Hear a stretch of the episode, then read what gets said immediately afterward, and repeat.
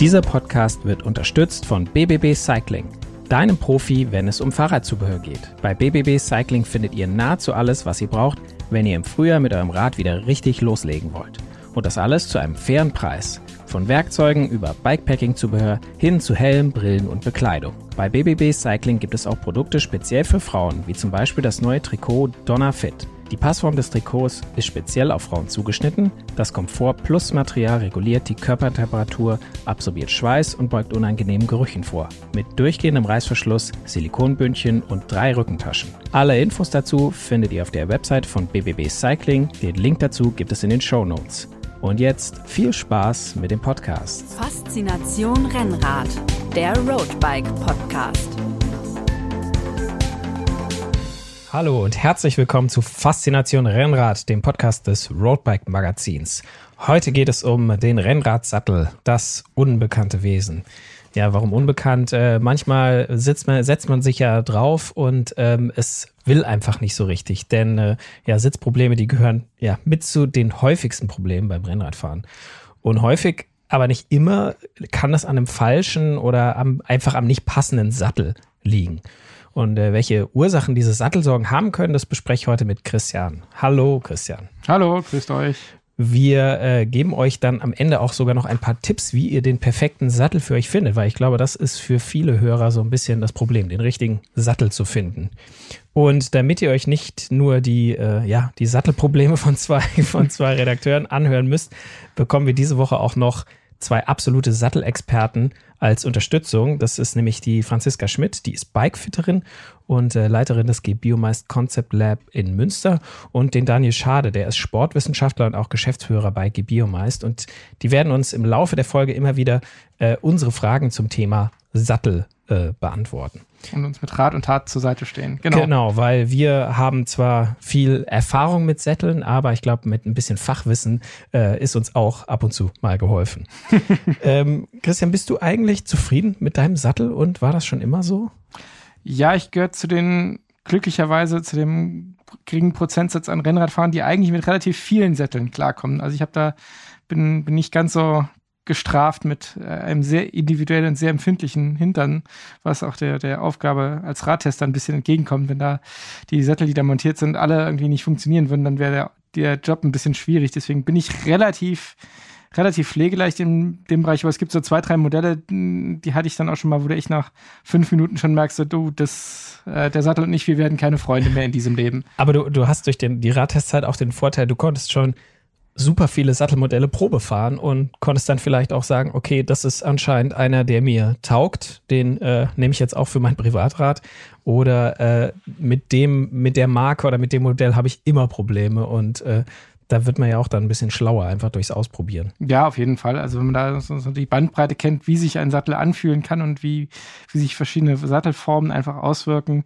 das hilft dann schon bei der, bei der Auswahl. Aber und genau. vielleicht auch einfach, um zu merken, so, okay, ja, nach, es gibt den, der Sattel, der nach irgendwie sechs, sieben Stunden irgendwie noch gut tut, den gibt es vielleicht auch gar nicht. Also das ist vielleicht der heilige Gral, nachdem es sich dann nicht mehr lohnt, ewig weiterzusuchen. Ja, ich meine, nach sechs, sieben Stunden im Sattel, dann tut halt irgendwie vieles weh. Also, dass dann, dass dann alles irgendwie schmerzfrei und problemlos funktioniert, ist, glaube ich, eine sehr, sehr hehre Vorstellung. Ja, ich glaube, da ist der, da ist der, da kann man nicht, nicht alles dann auf den Sattel Ich würde auch gerne nach 200 Kilometern einfach nochmal richtig Gas geben am Berg. Aber es ist der Sattel, wenn der Sattel nicht wäre.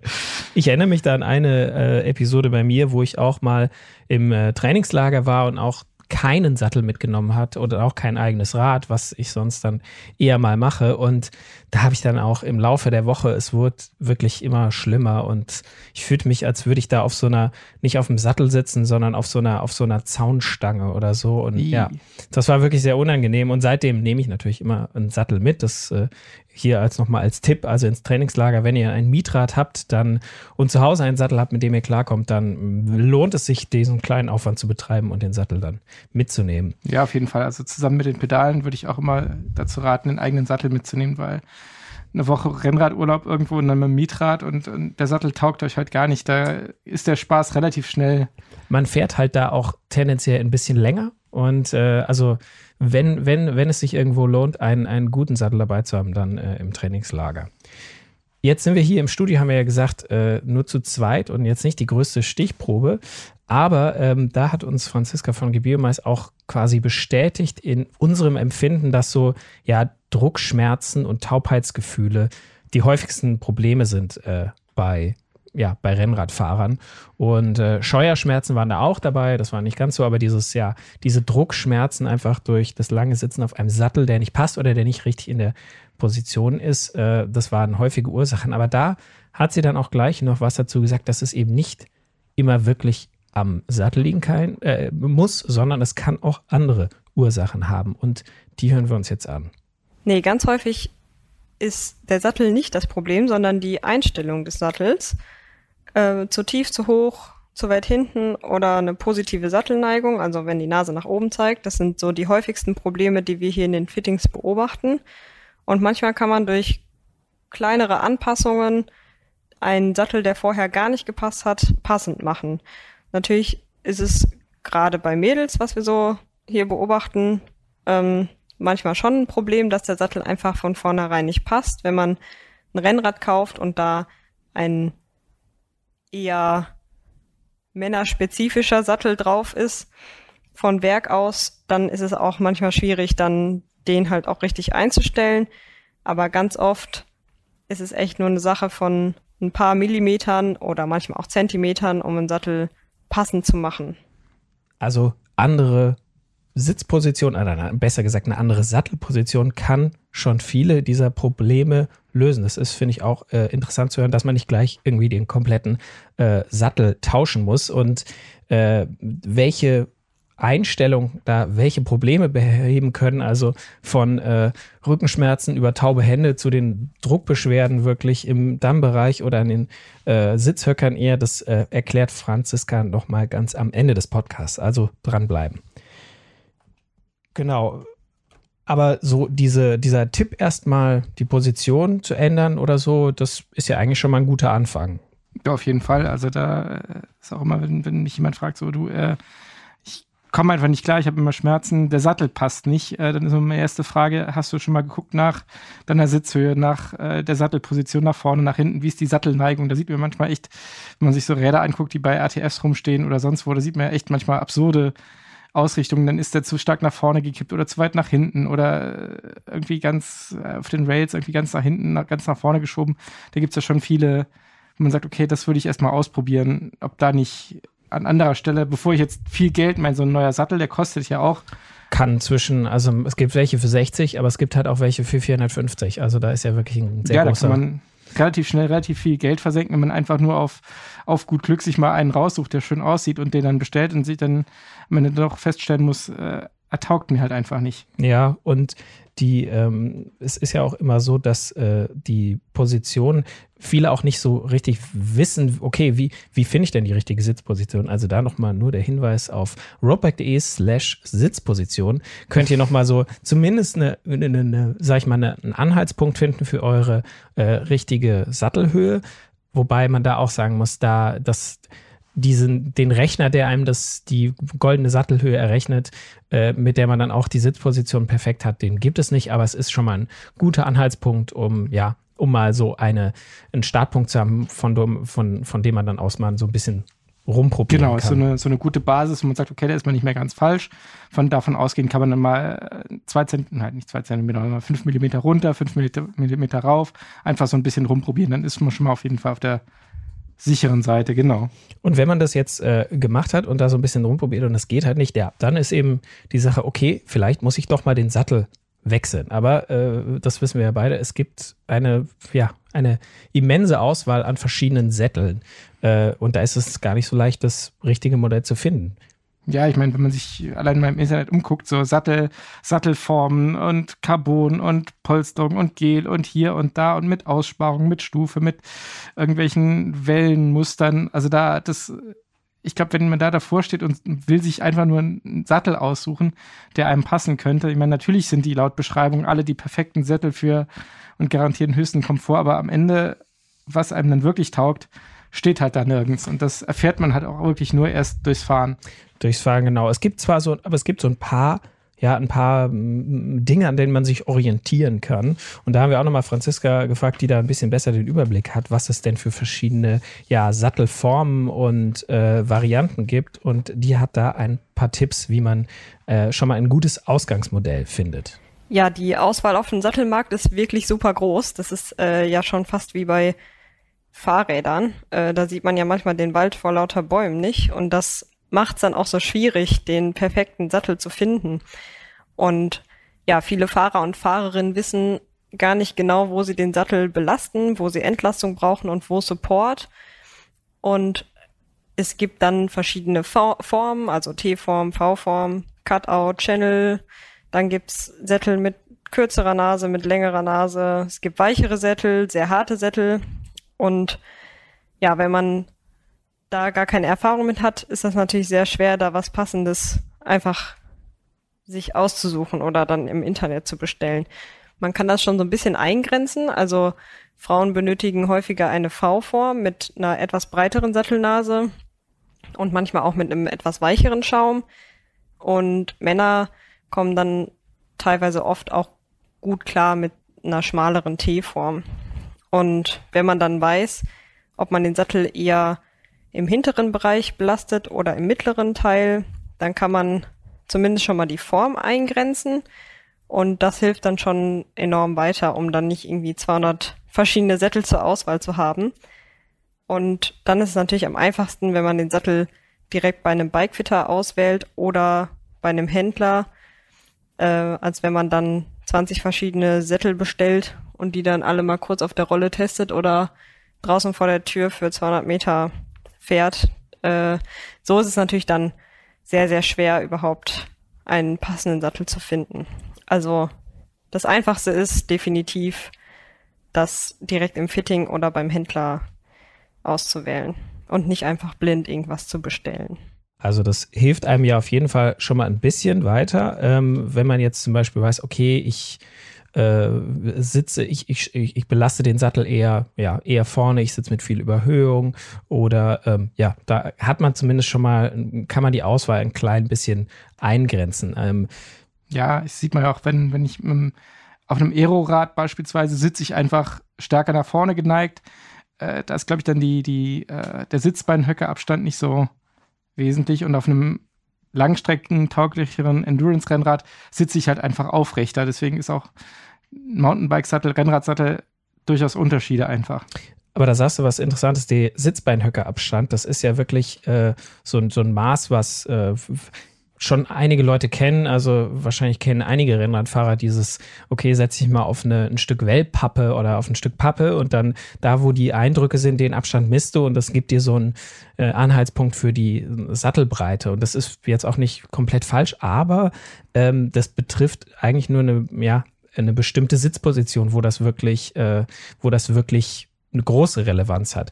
Da hatte uns äh, Daniel auch noch ein paar Hinweise gegeben, auf welches Maß denn es denn eigentlich wirklich ankommt bei der Sattelwahl. Aus meiner Sicht ist das wichtigste Maß, was man kennen muss, die Kontaktfläche. Wo belaste ich meinen Sattel am stärksten? Ist das eher im hinteren Teil des Sattels mit meinen Sitzbeinhöckern oder ist das eher im mittleren Teil des Sattels dann mit meinen Schambeinkufen? Also mit dem knöchernen Verlauf zwischen Sitzbeinhöckern und Schambein. Je nachdem, wo ich hauptsächlich sitze, muss mein Sattel auch anders geshaped sein. Bei, einem, bei einer Belastung mehr auf den Schambeinkufen wäre es sinnvoller, eher einen V-förmigen Verlauf des Sattels zu haben, damit mein Becken komplett Kontakt hat, ich in der Mitte des Sattels angenehm sitzen kann, genug Auflagefläche habe und deswegen nicht eher asymmetrisch auf einer Seite oder auf der anderen Seite des Beckens sitze. Bei einem Kontakt weiter hinten ist ein T-förmiger Verlauf des Sattels sinnvoller, weil ich dadurch genug Beinfreiheit bekomme, wenn ich zum Beispiel mit dem Becken nach vorne rotiere, dass dann kein Kontakt zur Sattelnase durch den inneren Oberschenkel kommt. Das heißt, es sind eigentlich zwei Faktoren, die eine Rolle spielen. Es ist die Kontaktfläche und es ist die Beweglichkeit des Beckens. Und jetzt wird ja häufig auch über den Sitzknochenabstand diskutiert, um zu sagen, brauche ich ein breiteres oder ein schmaleres Modell. Aus meiner Sicht ist der Sitzknochenabstand nur entscheidend, wenn man sehr aufrecht auf dem Sattel sitzt, weil das gibt einem die Sicherheit, dass man wirklich mit den Sitzbeinhöckern den Sattel belastet. Je sportiver ich auf dem Rad sitze, desto mehr kippe ich das Becken notwendigerweise nach vorne, um überhaupt an den Lenker zu kommen oder auch nachher an den Unterlenker. Und dann wird der Sitzbeinhöckerabstand immer unwichtiger. Also für Rennradfahrer spielt der Sitzbeinhöckerabstand schon eine untergeordnete Rolle.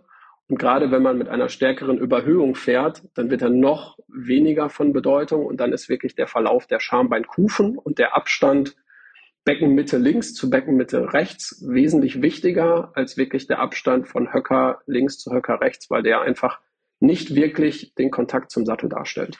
Ja, also finde ich eigentlich ziemlich spannend, dass es eben nicht dieser Sitzhöcker Abstand immer das ist, was, ja, was, was, was den Ausschlag gibt, sondern dass es, ja, die anderen Maße, das ist zwar ein Maß, was man leicht erkennen kann und für Leute, die eher aufrecht sitzen, so eher auf so einem Tourenrennrad oder noch aufrechter auf wirklich so einem, einem Trekkingrad oder einem E-Bike, da ist es wirklich ein sehr relevantes Maß. Aber halt für Rennradfahrer, die sehr weit nach vorne gekippt sind mit Becken, ja, da ist der Sitzhöckerabstand jetzt gar nicht mehr so, ähm, ja, gar nicht mehr so einfach. Und da haben wir ihn auch nochmal gefragt, ja, wie finden wir denn den richtigen Sattel, wenn es eben nicht ein, ein, so ein Maß gibt, was so leicht zu messen ist. Und da hatte er auch ein paar Tipps. Der goldene Weg, um den passenden Sattel zu finden, besteht aus meiner Sicht aus mehreren Etappen. Zuallererst ist es äh, sinnvoll, über die Position nachzudenken und die Sitzposition überprüfen zu lassen, ob die soweit passt, ob also das gesamte Kräftedreieck zwischen Sattel, Lenker und Pedale richtig eingestellt ist. Wenn wir da einen Haken dran machen und sagen, das passt soweit, da haben wir nichts dran zu meckern, dann sollte man verschiedene Sattelmodelle testen. Ähm, zum Beispiel mit der Erfahrung eines Bikefitters überlegen, welche Modelle könnten denn jetzt sinnvoll sein. Das kann man von der Belastungsfläche abhängig machen. Also sitze ich eher in der Mitte des Sattels oder eher hinten im Sattel. Da hilft natürlich eine Druckmessung, um diese Ausgangslage wirklich auch schon mal zu analysieren. Und dann testet man verschiedene Modelle und bekommt in einem Fitting mit Druckmessung sicherlich ein Ergebnis darüber, welches Sattelmodell jetzt äh, interessant ist, um es auch auf der Straße weiter zu testen. Und das wäre für mich dann das Nonplusultra, am Ende eines Fittings nochmal zu sagen, diesem Sattel in der neuen Sattelposition gebe ich jetzt einen Versuch auf der Straße, teste es, um dann auch zu sehen, wie ist der Effekt über längere Zeit. Und eigentlich, wenn der Test dann positiv verläuft, und aus unserer Erfahrung ist es dann häufig positiv, wenn man schon vorher per Druckmessung das Ganze eingestellt hat, ähm, ja, dann ist der weiteren Fahrt auf diesem Sattel ja eigentlich keine Grenze mehr gesetzt.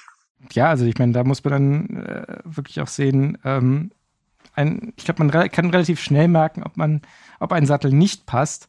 Äh, das ist relativ schnell deutlich, aber ob der Sattel dann wirklich auch auf längere Strecken passt, kann man halt auch einfach nur erst äh, auf längeren Strecken und, und über mehrere Tage, Wochen ausprobieren. Ähm, und da hat er uns auch nochmal ein paar Antworten gegeben, wie genau. lange ich eigentlich einen Sattel Probe fahren muss, um wirklich definitiv sagen zu können, äh, ob mir der Sattel jetzt taugt oder nicht. Wenn man einen neuen Sattel hat, dann sollte man auf jeden Fall ein kleines bisschen Geduld mitbringen. Das kann dann auch schon mal ein paar Fahrten dauern, bis sich das Gewebe und die Knochen an den neuen Sattel gewöhnt haben. Je nachdem, wie viel man fährt, auch schon mal manchmal vier bis acht Wochen. Ähm, man sollte aber schon so einen Trend Richtung, es fühlt sich ganz gut an, nach dem dritten, vierten Mal haben. Ähm, wenn der Sattel nämlich eher schlechter als besser wird, dann kann man ihn gleich wieder runterschmeißen.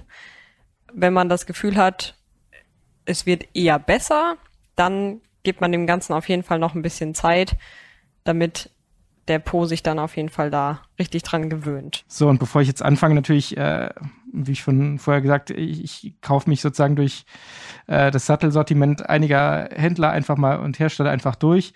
Gibt es Gott sei Dank halt auch ein paar Händler oder, oder sozusagen Schwerpunkthändler von, von Sattelherstellern, die tatsächlich auch so ein Testkonzept irgendwie anbieten, dass man sagt, okay, äh, beispielsweise von Physik oder so, ich probiere mal ein Sattelmodell aus, äh, der Händler hat da Testmodelle vor Ort und die kann ich mir dann mal auf mein Rad montieren lassen und äh, kann die dann mal über zwei, drei, vier Wochen ausprobieren, ob er mir taugt. Und wenn er mir nicht taugt, dann probieren wir ein anderes Modell aus und das probiere ich dann auch nochmal aus.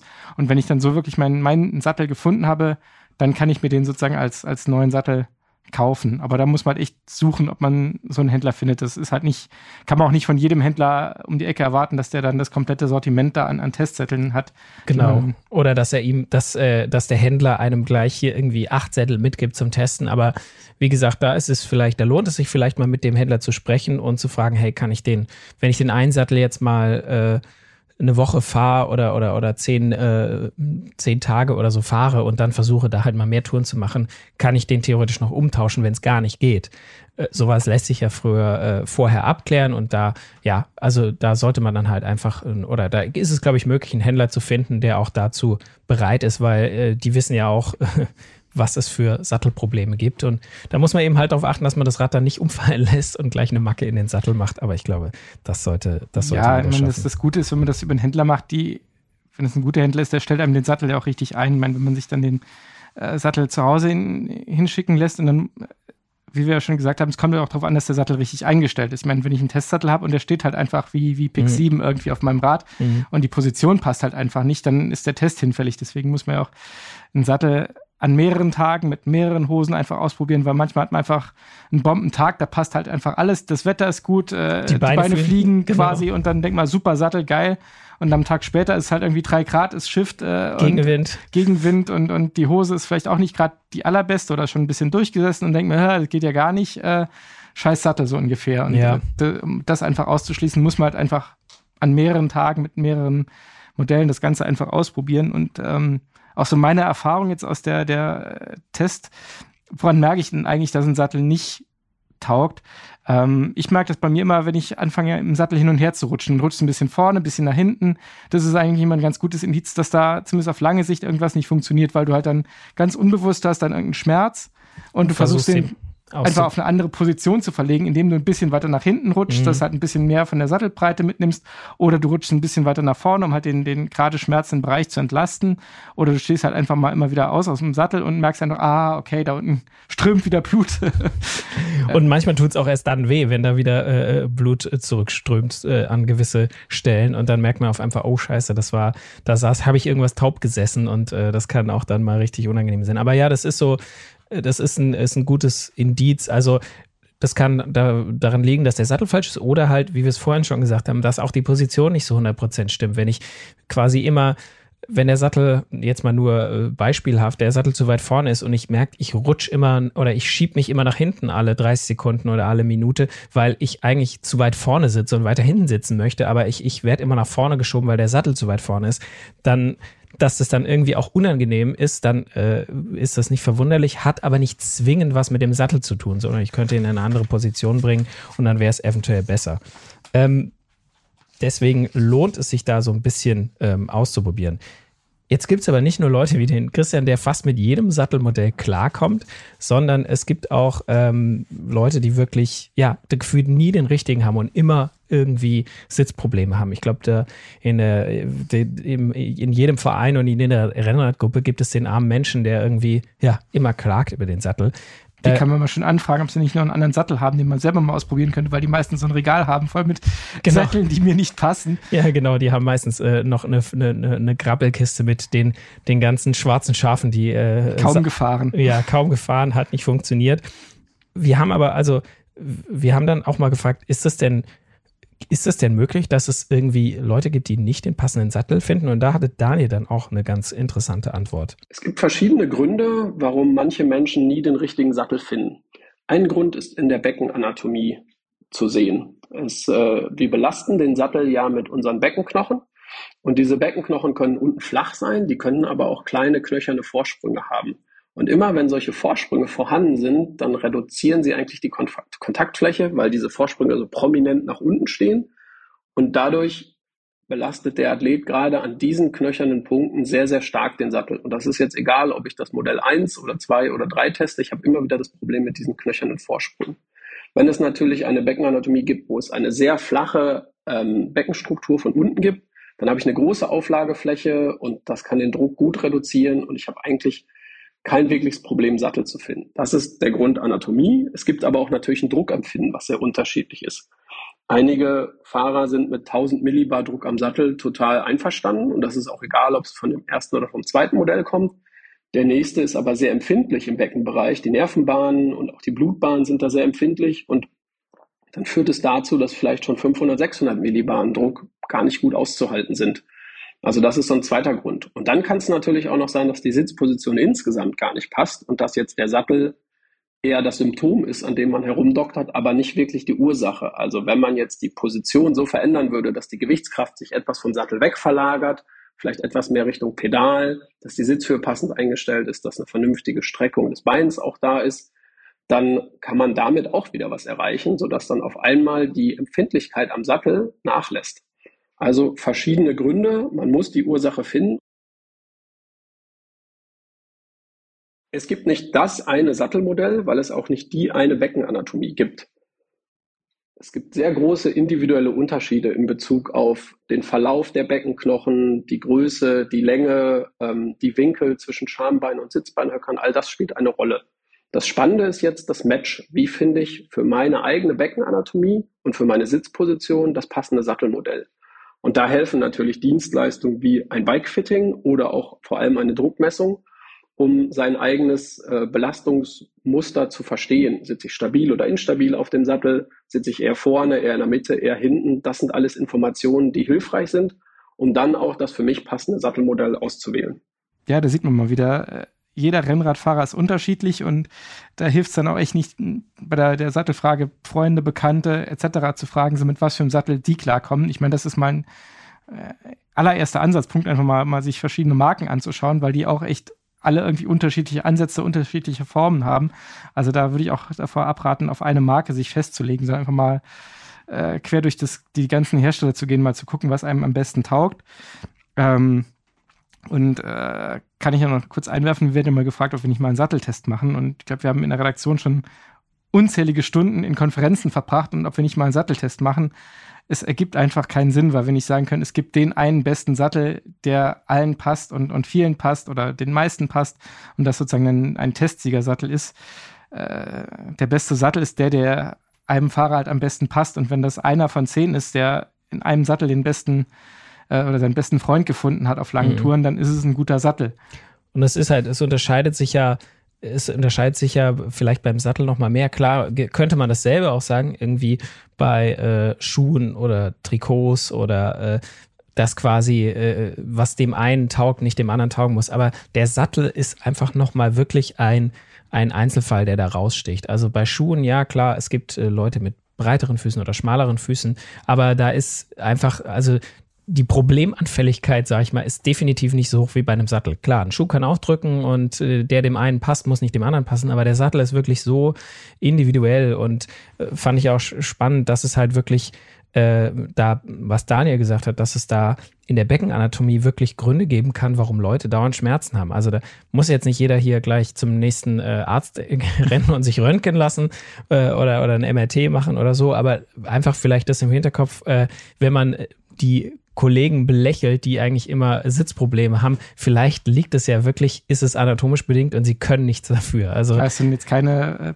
Weicheier, Pinzer, die äh, ja. Rosinenpicker, die überhaupt einfach nur ein Thema brauchen. Über Denen das, das Rennradfahren nicht äh, zu hart ist oder so. Also daran liegt es jetzt nicht unbedingt, sondern ja, es ist tatsächlich manchmal einfach anatomisch bedingt und für die gibt es wahrscheinlich auch eine Lösung, aber da muss man vielleicht ein bisschen mehr Zeit äh, investieren und dann doch am Ende mal zum Bikefitting gehen oder zu einem äh, Spezialisten, der wirklich sich da mit den Satteln richtig, richtig viel beschäftigt. Ich meine, das beste Indiz dafür, dass es halt nicht den einen Sattel gibt, ich meine, dafür gibt es halt auch so viele unterschiedliche. Ja, genau. Wenn ein Hersteller das Mo äh, Modell gefunden hätte, was allen taugt, dann wären ja alle anderen sozusagen überflüssig. Aber deswegen gibt es ja die äh, Zettel mit Aussparung, ohne Aussparung, mit Stufe, mit Absatz, mit kurzer Nase und so weiter und so fort. Also das ist ja, und dann sind wir ja noch bei den Frauen. Ja, es gibt ja auch noch Frauen. Nein, äh, Spaß beiseite. Wir, wir, wir, kommen, stoßen ja auch immer wieder auf die Frage, hier brauchen äh, Frauen extra Rennräder. Verschiedene Hersteller haben immer wieder eine Zeit lang wurde es propagiert, so hey, wir haben ein eigenes äh, Damenradmodell im Programm. Das hatte dann auch mal unterschiedliche Geometrie. Mittlerweile ist es eher wieder so die Philosophie geworden, also der Unters die Unterschiede anatomisch innerhalb von Männern oder Frauen sind teilweise größer als die zwischen Männern und Frauen, wenn man da jetzt mal irgendwie das so ein bisschen mittelt. Das heißt, genau. eigentlich äh, ist es, muss man nicht extra Frauenrennräder oder Männerrennräder haben, es ergibt Sinn natürlich irgendwie besonders kleine Größen zu haben, weil Frauen tendenziell ein bisschen kleiner sind oder dass quasi das da schon bei kleineren Größen anfängt, wovon aber auch kleine Männer sehr gut profitieren können. Auch die soll es geben. Und äh, es gibt auch große Frauen, wer hätte es gedacht. Aber mal, äh, mal Hand aufs Herz, im Beckenbereich oder im Sitzbereich, da sind Männer und Frauen tatsächlich anatomisch einfach deutlich unterschiedlich. Und dem muss äh, bei dem Sattel auf jeden Fall Rechnung getragen werden. Also Frauen, die auf Männersätteln gut sitzen, kann es sicher auch geben, aber es ist eher unwahrscheinlich, weil es einfach und umgekehrt auch, weil es einfach anatomisch so ein deutlicher Unterschied ist. Wobei ich tatsächlich mal einen Frauensattel hatte, der echt ganz gut war, aber hab ich habe erst nachher festgestellt, dass es ein Frauensattel war, weil halt irgendwo dieses Frauensymbol drauf war, aber war ein guter Sattel. Ja, und, und das ist ja auch das Ding. Also es kann funktionieren, nur die Wahrscheinlichkeit ist sagen wir mal, geringer. Also, oder die Wahrscheinlichkeit ist höher, dass wenn eine Frau auf dem Frauensattel sitzt und ein Mann auf dem Männersattel, dass sie dann am Ende zufrieden sind mit dem Klar. Fahrerlebnis. Franziska hat uns das jetzt noch mal ein bisschen genauer erklärt, warum es denn ja äh, nicht nur die Anatomie, Anatomie, sondern auch die Sitzposition sein kann und worauf man als Frau bei einem Sattel achten soll. Häufig haben Frauen eine stärkere Beckenkippung auf dem Sattel als Männer und deshalb ist der Abstand der Sitzbeinhöcker bei Frauen gar nicht so unbedingt entscheidend, sondern eher die Position des Beckens auf dem Sattel. Weil viele Frauen belasten eigentlich gar nicht so punktuell die Sitzbeinhöcker, sondern ganz oft auch die Schambeinkufen, die vorne zum Schambein führen. Und deshalb kommen viele Mädels auch mit einer V-Form besser klar. Das heißt, Sättel, die etwas mehr Fläche im mittleren Teil bieten und eine breitere Sattelnase haben. Und dazu haben wir dann hier im Labor auch noch die Erfahrung gemacht, dass ein sehr großer Cutout nicht so gut funktioniert, weil dann die Belastung rechts und links neben der Aussparung sehr hoch ist. Da muss man dann so ein bisschen aufpassen bei der Auswahl, äh, dass es nicht unbedingt ein riesiges, ja, ein riesiger Cutout in der Mitte ist. Und viele Mädels empfinden es auch als sehr angenehm, wenn das Heck leicht ansteigend ist, so dass der Schambereich vorne entlastet wird und wenn der hintere Teil des Sattels nach rechts und links abfällt, damit die Kanten vom Sattel nicht ins Bein pieksen. Okay, also das waren ja jetzt einige Unterschiede oder jetzt, das wird einem noch deutlicher bewusst, warum das eigentlich unterschiedliche Sattelmodelle sein müssen. Also mit dem stärker gekippten äh, Becken und äh, mit einer anderen Form. Das ergibt, finde ich, schon alles Sinn.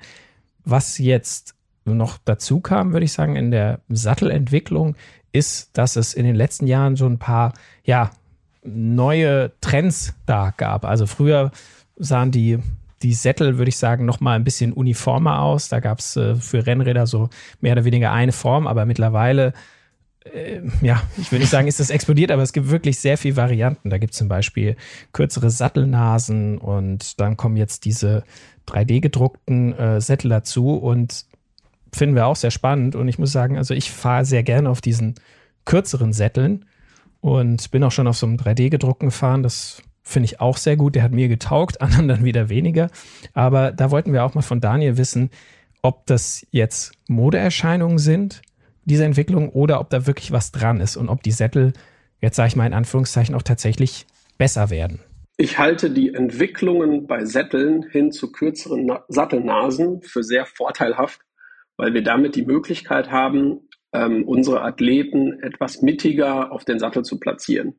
Der vordere Teil des Beckens ist der druckempfindlichste, das Schambein. Und durch eine lange Sattelnase wird das Schambein eigentlich stärker belastet als notwendig. Durch kürzere Sattelnasen können wir jetzt den mittleren Teil als Auflagefläche etwas besser nutzen. Das Becken steht häufig symmetrischer, wenn es mittig oder etwas weiter hinten auf dem Sattel steht. So haben wir auch noch einen positiven Effekt für die Kniebewegung. Und wir können den Druck aus dem vorderen Teil des Beckens rausnehmen.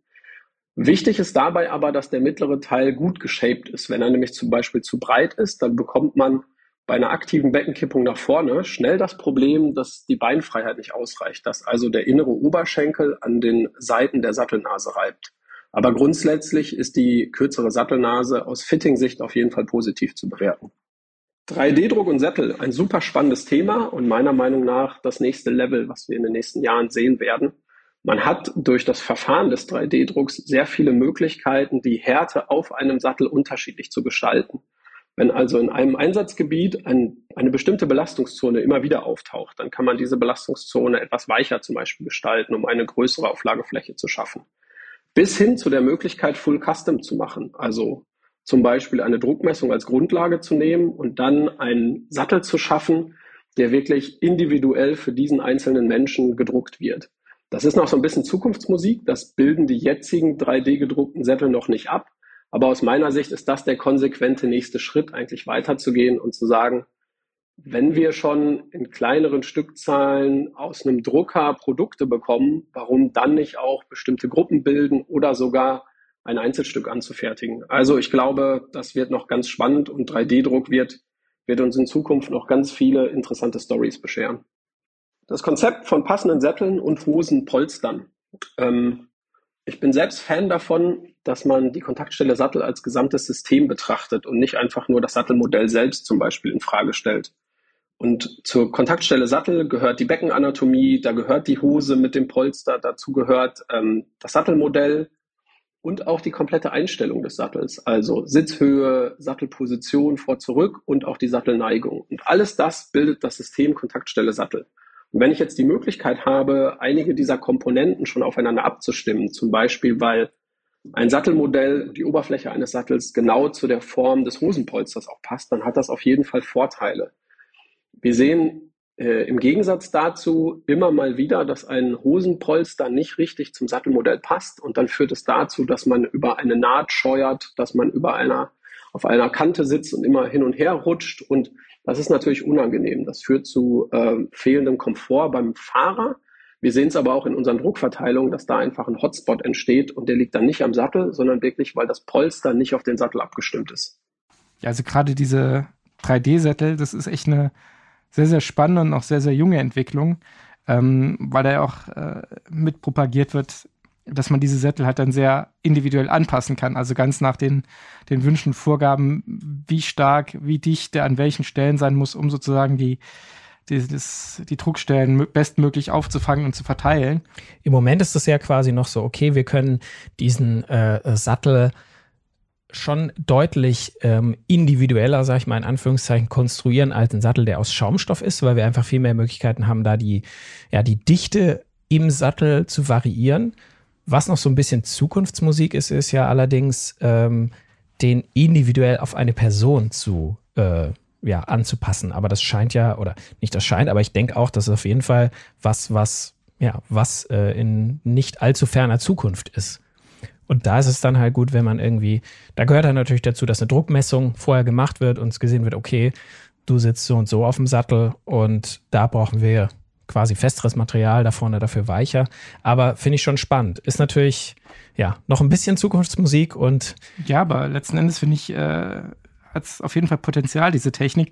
Weil wenn man es äh, runterbricht, ist ja letzten Endes die Aufgabe des Sattels, das Körpergewicht bestmöglich sozusagen aufzunehmen und zu verteilen und das halt so zu verteilen, dass es halt keine Druckstellen gibt, äh, die schmerzen, die drücken und so weiter und so fort. Und äh, da hatten wir es ja auch schon, das ist halt sehr individuell, dieses, dieses Schmerzempfinden, dieses Druckempfinden.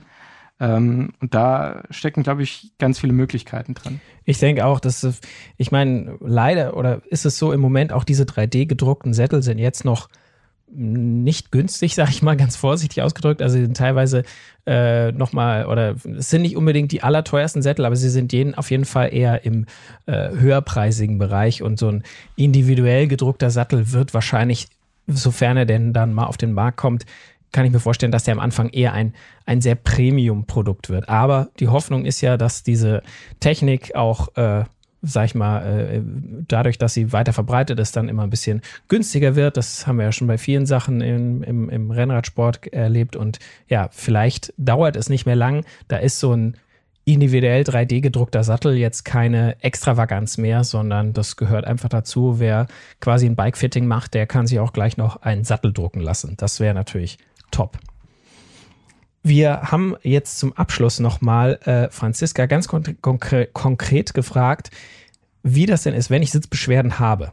Kann ich ja den Sattel höher oder niedriger machen, ich kann die Sattelneigung verändern, ich kann ihn vor und zurück verstellen, aber äh, wenn ich an allen, an allen Stellschrauben auf einmal drehe, dann weiß ich manchmal nicht, was hat's besser gemacht und was hat's schlimmer gemacht und am Ende habe ich wieder Schmerzen an einer anderen Stelle. Deswegen haben, sie, haben wir sie mal konkret gefragt, okay, was passiert denn, wenn ich den Sattel höher oder niedriger haben mache oder wenn ich die Sattelneigen verstelle. Und sie hat uns mal genau erklärt, welchen positiven Effekt das das auch haben kann.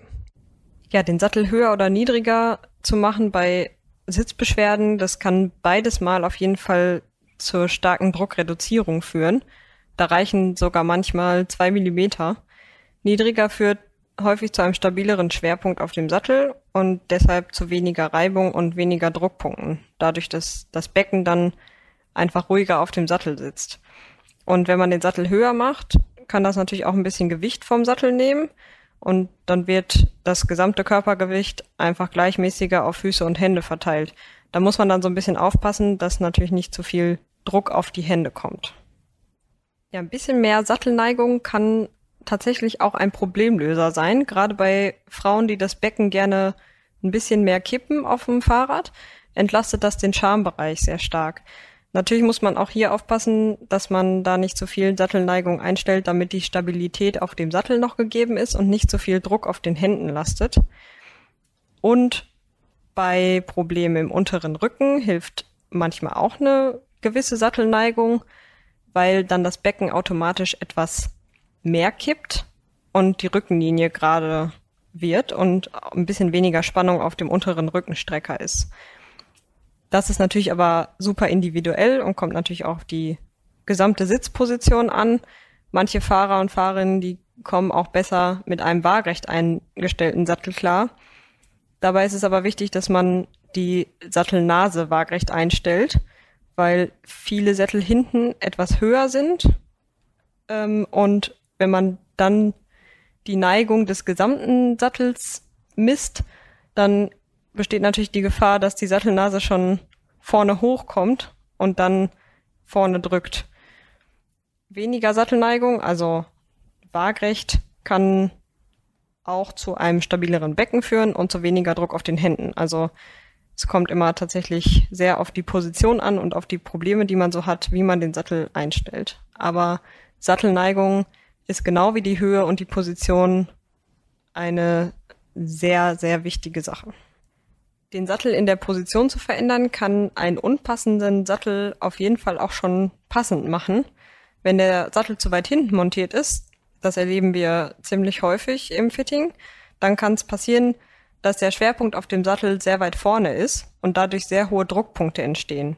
Das heißt, dass das Becken dann einfach eher im schmaleren, mittleren oder vorderen Teil des Sattels sitzt und gar nicht wirklich die Fläche des Sattels nutzt. Und wenn man den Sattel dann unter dem Fahrer oder der Fahrerin nach vorne schiebt und das Becken auf einmal auf dem breiteren Teil des Sattels sitzt, dann hat man dadurch schon einiges gewonnen. Natürlich kommt es dann auch immer auf die Sattelform an, wie man den Sattel positioniert, weil das von V-Form zur T-Form und generell von der Länge des Sattels und so weiter ja auch noch variiert. Ja, das finde ich, sind schon mal ein paar gute, ein paar gute Ansätze, ein paar gute Tipps. Also wenn ihr wirklich Probleme habt, dann verzagt nicht, sondern der erste Schritt ist erstmal, ja, auszuprobieren. Ja, ich, ich, ich habe gerade die, die Bilder im Kopf, äh, wie viele Tage man da in seinem Radkeller verbringt und äh, man probiert dann die eine Sache aus, setzt sich aufs Rad, fährt irgendwie eine Zeit lang, äh, passt, passt nicht. Man dann ist man im Kopf auch nochmal woanders, wenn man jetzt bewusst auf irgendwas achtet. Der beste Tipp ist, wenn man nicht merkt, dass irgendwas eingestellt ist, ist schon mal ein gutes Zeichen, ja, ja. wenn man nicht automatisch auf irgendwas achtet. Und, und wer, wer vielleicht keine Probleme hat, sollte jetzt auch nicht wild irgendwie nur, äh, weil wir es ihm vorgeschlagen haben, rumprobieren. Also wer zufrieden mit seiner Sitzposition und dem Sattel ist, Never change a running system. Genau, so der macht heißt. am besten erstmal nichts, aber so ist es auf jeden Fall schon mal, das ist auf jeden Fall mal der, der erste Schritt. Also zusammengefasst ist es, wenn ich Sitzbeschwerden habe, dann muss nicht der Sattel schuld sein. Deswegen kann man, bevor man sich gleich einen neuen Sattel kauft, was ja schon mal eine Investition ist, die nicht mal unbedingt von Erfolg gekrönt sein muss, kann ich erstmal an der Position was machen. Wie gesagt, das wäre der, der allererste Schritt einfach mal. Genau, dass ich die Sitzhöhe mal ein bisschen verändere und äh, die Neigung und die äh, Ausrichtung und dann merke, hm, wird es besser, wird es schlechter oder ist es eigentlich immer noch äh, das Problem?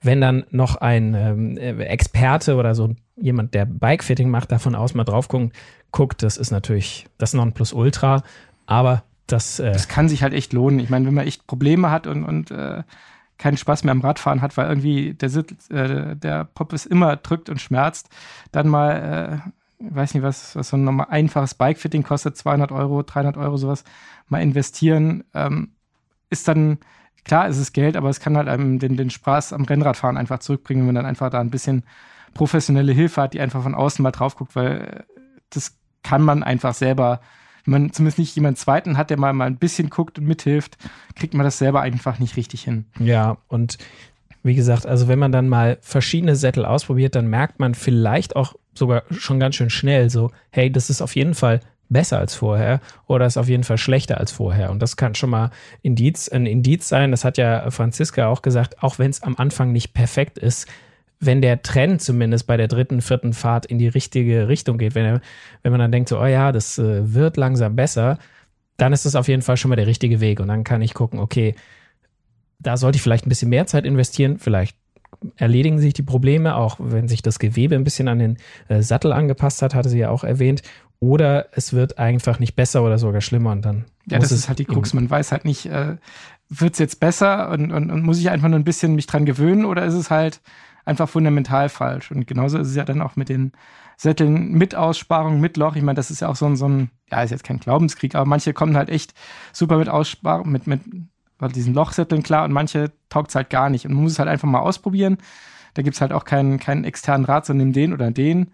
Und der eine kommt halt damit klar, der braucht die, die Aussparung, weil dann die Durchblutung besser ist. Und der andere, der braucht sie halt nicht und der kommt mit einem flächigen Sattel besser klar. Also da gibt es auch kein generelles besser oder schlechter. Man muss halt einfach mal Einfach mal ausprobieren. Einfach mal ausprobieren ähm, und äh, quasi genau in den Hintern reinhören und, und ein bisschen gucken, äh, was tut ihm gut und was nicht.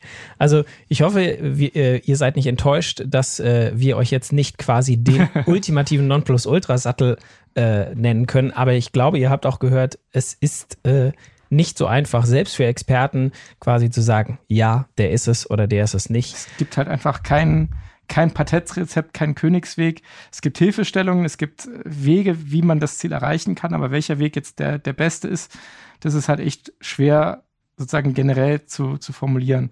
Genau, aber wie gesagt, es, äh, was wir euch mitgeben können, ist also, es ist für fast jedes Sitzbeschwerdenproblem ist eine Lösung äh, da und kann gefunden werden. Also verzagt nicht. Man und braucht halt ein bisschen Geduld. Genau. Bitte stellt das äh, Rennrad nicht in den Keller und äh, sagt nie wieder, wenn euch dahinter mal wehtut, sondern denkt dran, es gibt, es gibt eine Lösung und man muss nur ein bisschen Zeit und Geduld mitbringen und ein bisschen ausprobieren und dann, dann wird das auch. Wir sagen Dank fürs Zuhören und hoffen, dass ihr in zwei Wochen wieder dabei seid. Um euch die Wartezeit zu verkürzen, könntet ihr euch einfach eine Roadbike kaufen. Dieses Heft ist fantastisch, das gibt es gedruckt am Kiosk oder ihr schließt einfach ein Abo ab, weil dann kommt das Heft zu euch nach Hause, ein super Service und ihr habt immer pünktlich eine Roadbike im Briefkasten.